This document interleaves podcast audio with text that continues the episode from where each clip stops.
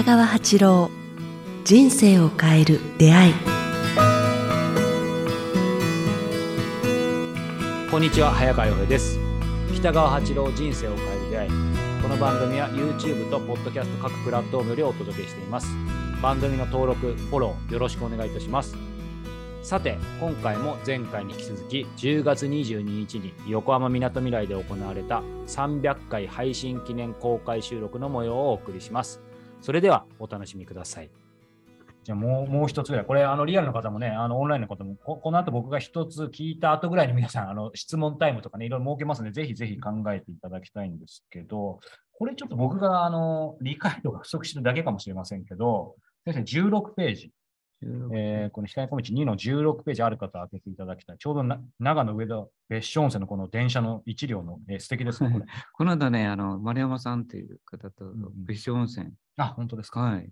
ちょうど、ちょっとこの文章を読みますね。はい。はい。えーどうしても走りたかったら競争しないでかけっこしよう。えーどんべも楽しいよ、えー自分の落としたゴミを拾いながら、えーどんべのかけっこ走ろうということですけど、これ、かけっこって何ですか？どうしても、うんわざとにこれ言ったんですね。どうしても走りたかったらって言ったら、売り上げ上げるとかうん、技術を迫るとか、なんかそんな風にこう注文を受けてしまうと言いますか、うん。現実世界でね。はいはいはい。で、なんかあのやらないといけばいけないというふうに人生を焦焦ってしまう。はいはい。人生を駆け抜けようとするするならば、うん。こう競争するなっていうか、ん。そこでこう、あ勝った、負けたとか、売り上げたとか、はいはい。一番になったとかいうのを置いて、うん。こう走ることはいいけれども、い。楽しんで走ろうっていうかね、うん。だからそういう意味でも、あのかけっこしよう。だからうまくいかなくなっても、こう、充実感を得られる方法を探しなさいっていう意味なんですよね。うんうんあどんぶでもいいよっていうか、失敗してもいいやないか。うんそれでも誠実、誠実さや信頼を失わない、うんもしくは信頼を失ったら謝っていくとかいう、そういう自分の落としたゴミを拾いながら、あーどんぶりのかけっこ、うんつまりこう走り続けると言いますかね。うんうんどうでもいいんだよっていうかね。うん、これちょっと細かい言葉のあやみたいになっちゃいますけど、競争とかけっこってなんか先生なんか違うんですか？そうですね、かけっこっていうのはやっぱあー体を動か生きるという意味なんですね。競争っていうのはそこで相手の中で勝ち負けをあのその入れてしまう。1番がいいとか2番がいいとかはいはい。達成するとかあーなんか有名になりたいとかうん。地域のナンバーワンですとかいうなうん。なんかまたビルを大きくするとかいうにはいなんか自分を大きく見せようとすると、かっこよく走ろうと思うんですね。そそれが競争だと思うんですよね。でも、かけっこっていうのは我々が生き抜くっていうことなんだと思うんですよね。こう我々はどうやっぱ人間で生まれたからには生き抜かないといけないけれども、でも、うん、誰かの言葉じゃないけど、一番じゃなくてもいいんだっていうかね、うん充実したうん楽しみながら歩いていこう。だから、新幹線でビューッと走ったら、景色が分かんないですよね。そうですね。で、時間も早いけれども、うん同じ1時間でも歩いたり、なんか楽しくあの話しながら小道、小さな道、田舎道を歩くと、10分ぐらい歩いてもまだ時間ってゆっくりありますもんね。そこに確かに人となんか競ってるとか焦ってるって全くないですよね。ないですね。であっという間に高速で走って何百キロ走っうん。たら短いけれども、それゆっくり歩いたら長いですよね。楽しいし長いですよね。だから、どんぶって意味では、そういうこう急ぐな、うん。ね、こう慌てるな、うん。うん。から走るな、はいはい。それよりも別の言葉では落ち着いて歩いていけっていうかね、うん。走るなって言ったら禁止言葉だけど、おああ、そうか。うん、落ち着いて歩いていけ、歩きなさいって言ったら、うん。人生を楽しみなさいっうん。てつながると思うんですよね。うん。だから、まあ私はそれを基本にうん。生きていこうよって言いかけてるんですよね。うん。競争するな、争うな、うん。どうしてもこう甲をつけたくなってしまうではないか。そうですね。うんなんか、この間番組内でも先生にお話しさせていただきましたけど、ややっぱりね、こう、特にココロナもあって、なんか、あんまり電車乗らなくなったりとか、く車だったりとか、あともう、まあコロナと関係ないですけど、海外行った時も、先生、あの、ウウーバーってご存知ですか？あのうん。タクシーみたいな感じで、うん。アプリでもうタクシー呼んでどこでも行けるんですよ。海外行った時とか結構僕ももう数年前からウーバー使ってて、どこでも行けちゃうんですよ。そうすると、いざ帰ってきた時に、あれ俺、誰とも話してなかった、せっかく海外行ったのにみたいにうなんですなっね。ちゃうので、今のこのね、あの競争とは違いますけど、やっぱりこの先生がおっしゃってる、この競争しないでかけっこしようの中には、かかけっこなんで、なんか一人で、まあ、走るでもいいけど、やっぱりまさにこの光の小道じゃないですけど、伴走してくれる誰かとそうですね。まあ、回るっていいい。どどんべっていうことを恥じるなって言ったんですね。うんどどんべとかそういうそういうな恥じるとか、なんとかのこうつけたりとかしする中でた楽しんでるかどうかっていうかね。だからトップで走るというのはどうしてもこう見見せたいっていうのがあるじゃないですか。はいはいかかっこよくどうだとかわーとかね見。せたいし、そんな自分をちょっと見たいみたいなのありますよね。でもそうではなくて、本当の楽しいことは、やっぱりあの自分の力の中で、はいはあの一生懸命充実した走りをして、でそこで楽しんで生きていくうん。っていうことができれば、はい。なんか人生に余裕ができますね。こう。うん。同じ景色でもバーッと見るのではなくて、おうん。ここに野の花が咲いてるとか、あそこにあんな虫がいるとか、うん。あ、トンボもこう飛んでるんだなとか、いろいろ発見があるんですね。ゆっくり生きるっていうか、あのんべで生きると。はい。これ、まあだからそれを本当はあの言いたいんだけど、短い言葉の中にね、こんなの質問してくれるといや、でもすごい伝わりますよね。やっぱりありありがたいです。あのぶぶっちゃけて聞きたいんですけど、今思ったんですけど、やっぱりそういう意味では、この空を見ることとか、夜をね、うんあの空を見ること、あと今のこういう、ある意味、先生がつ常日頃おっしゃってる、まあ、自然の中にね、いるとかっていうのがすごく思うんですけど、そこでやっぱり環境が人を作るってよく言いますけど、そうです。先生も、ね、小国行かれた方いると思いますけど、めちゃめちゃ癒されるじゃないですか。これ言うと身も蓋もないかもしれないですけど、究極的にはそういう静寂とか、こういう先生が光の小道で説かれてることをより長い時間、ある意味純粋性というかキープするために、やっぱり文字通りそういう場所に、すまあ、住まないといけないとまでは言わないですけど、かなり難しいかなってやっぱ思うんですけど。そんなことないですよ。まあ、で出会いだと思いますね。どんな人に出会え出会えるか、例えば、早川君と僕は知り合ったように、この人と出会えるというのはすごい人生の大切なうん。なんかこうことを学べますよね。うん。それと同じで、そういう人が住んでる土地とか、またそういう土地に出会える、行けるっていうのはすごいことになるんで、うん。できる限りこう仕事の時間の中ではなくて、こううんそういうことに時間を費やして、そあのなんか人生になんか取り入れるっていうのがうん。すごい大事で、うん。特に難しいっていうふうに考えなくて、ある程度の年齢がいくと、まあ、仕事よりもそういうふうになんか人と出会うことや景色と出会うことや、世界中にいろんな人が住んでいることや土地があるってことをなんか人生経験の中に入れていくっていう生き方を僕は進めますね。うん。そんなねこうあの目指すなっていううん。向上っていうのは何なんだうん。楽しみを忘れてるではないか生きてる意味をね、うん。切磋琢磨する時代も30代まで必要かもわからないけども、なんか後の時代気がついて争わない人を傷つけない生き方っていうのは40代になって、あのし取り入れ気づくということが大事だと思ってますね。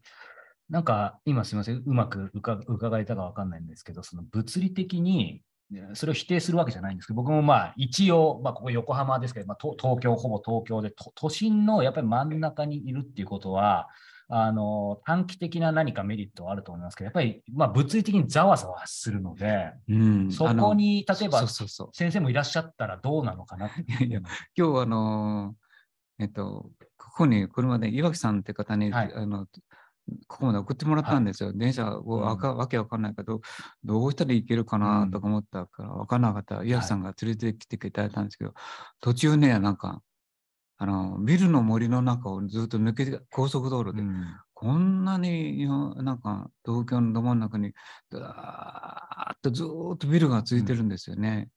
あのなんか、怖さっていうか、雑然と、なんていうかな、鋭さっていうか、はいはいここに高いところに人が住んでるとこをずっと突き抜けてきたんですよ。だけど、あ、これはなんか、明らかに人間の欲、行き過ぎ、便利を求めすぎてるって言いますよね。だからそこに住んでる人たちが、なんか、悲しみとか深い罪とか愛とかいうものに気がつかなずに、ただ、ただ食って生きてきだって、ちそれのための地位と名誉で自分をこう逆に満足させてるうん虚しさを感じましたね。うんだからこれでいいのかじゃあ決して良くない。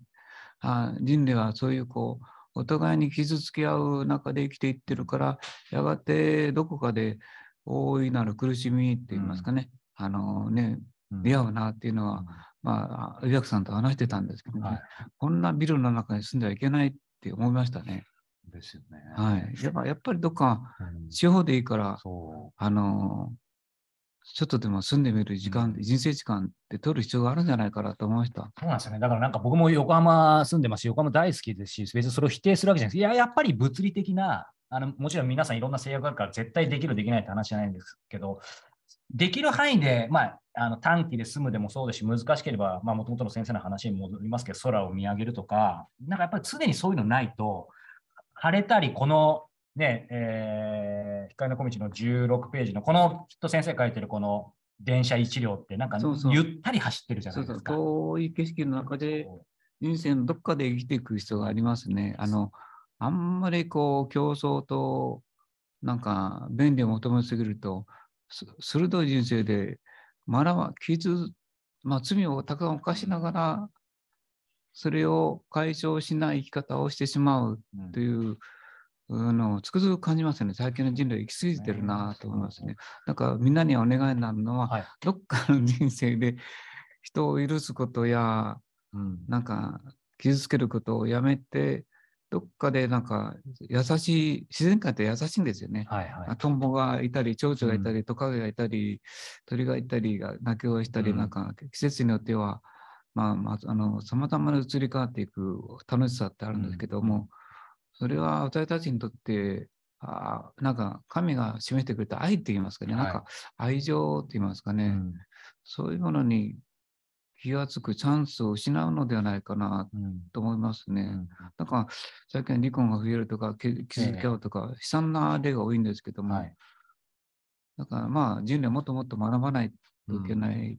だからこの行き過ぎた世界はやがて、まあ、崩壊するなっていう、な日本人がなんでここまで来たんだろうというのを、今日なんか、あの岩木さんと話しながら来たんですね。うんうこんなビルの中に住んで、なんか自分だけの中心で生きていけますよね。いお金とうん、なんかあれがあれば。でも、一旦あれで地震が起きたり、なんか電気が止まったり、なんか電磁波が起きたら、うんあんな高いところには住めないですもんね。そうなんですよね。うん、だからそのことを忘れて、お金と電気に頼りすぎてることに気づいてないなっていう。そうですね。気づいてないし、本来それがなない、この、まあ、オグに行った時もそうですけど、自然とかにいることの良さをやっぱり、まあ、住んでる方は日常でしょうけど、いや忘れてますよね。僕もこの間、まあ、あの断食会伺えなかったんですけど、前先生にお話ししましたけど、その多分断食会長野で言われたフォーミー、僕、あの祖父の、あの出身地なんで、ちょっとこの間法要あって行ってきたんですけど、もう行った瞬間に、あ、この感覚を思い出したというか、もともと本来みんななんか知ってるはずなんですよそう忘れてんじゃないかなと。なんかこう、うまいっていう世界に、うん、なんか疲れすぎてる感じがしますね。本当は美味しいとか、美味しいものの中にはうん優しさがあるんですようんね。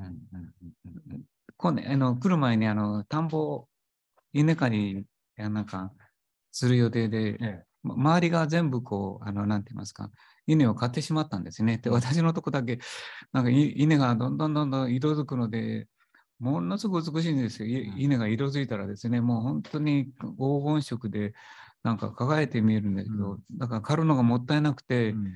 あの刈らずに刈らずに刈らずにおったら、なんと、うん。あなんていうか、イノシシが入ってしまうんで、へ すごいですね。まあ、それもイノシシと、うんういいかっていう感じ。で、今日多分今、あの一番村の中で一番遅く田植えあの稲刈りやってると思うんですけどね。うんだからまあ、でもそそんなお米は甘いんですよ。なんかね、夜冷えた時に実をつけたら甘いんですよね。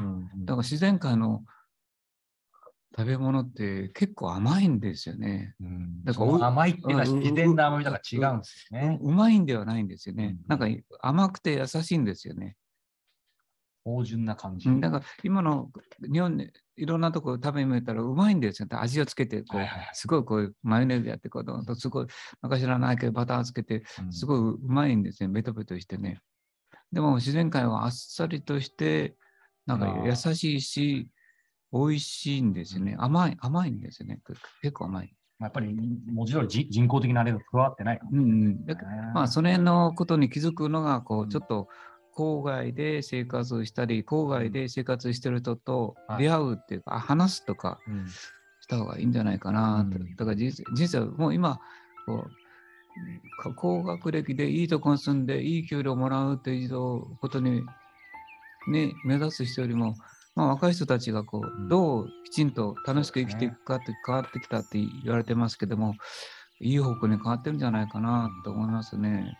なんか先生が今、郊外っておっしゃったように、まあ、それ言い換えるとね、県外とも言えるかもしれないですけど、まあ、今日のこの場も、まあ、オンライン、オフラインありますけど、やっぱりもうリモートワークとか、そういうものが当たり前になっちゃった。んで、つやっぱそこから離れる時間を今まで以上に設けないと、常に、あのーやっぱ僕なんかも家でも誰かとズームで会議したり、インタビューしたりっていうのは、なんか常につながってる感じで疲れるので、やっぱり意図意図的に県外、郊外に行かないとダメだなって思いますよ時々ねだからそういう友達とつながるうん。人と知り合うことは、あいいチャンスですね。そう知り合ったらそうなんね。ですよね。ぜひ皆さん、小国に遊びに来てもらって、ね今日の公開収録の模様はいかがでしたか？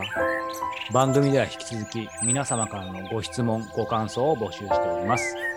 また、公開収録でも取り上げた小冊子、光の小道もご購入いただけます。どちらも詳細は北川先生のホームページをご覧ください。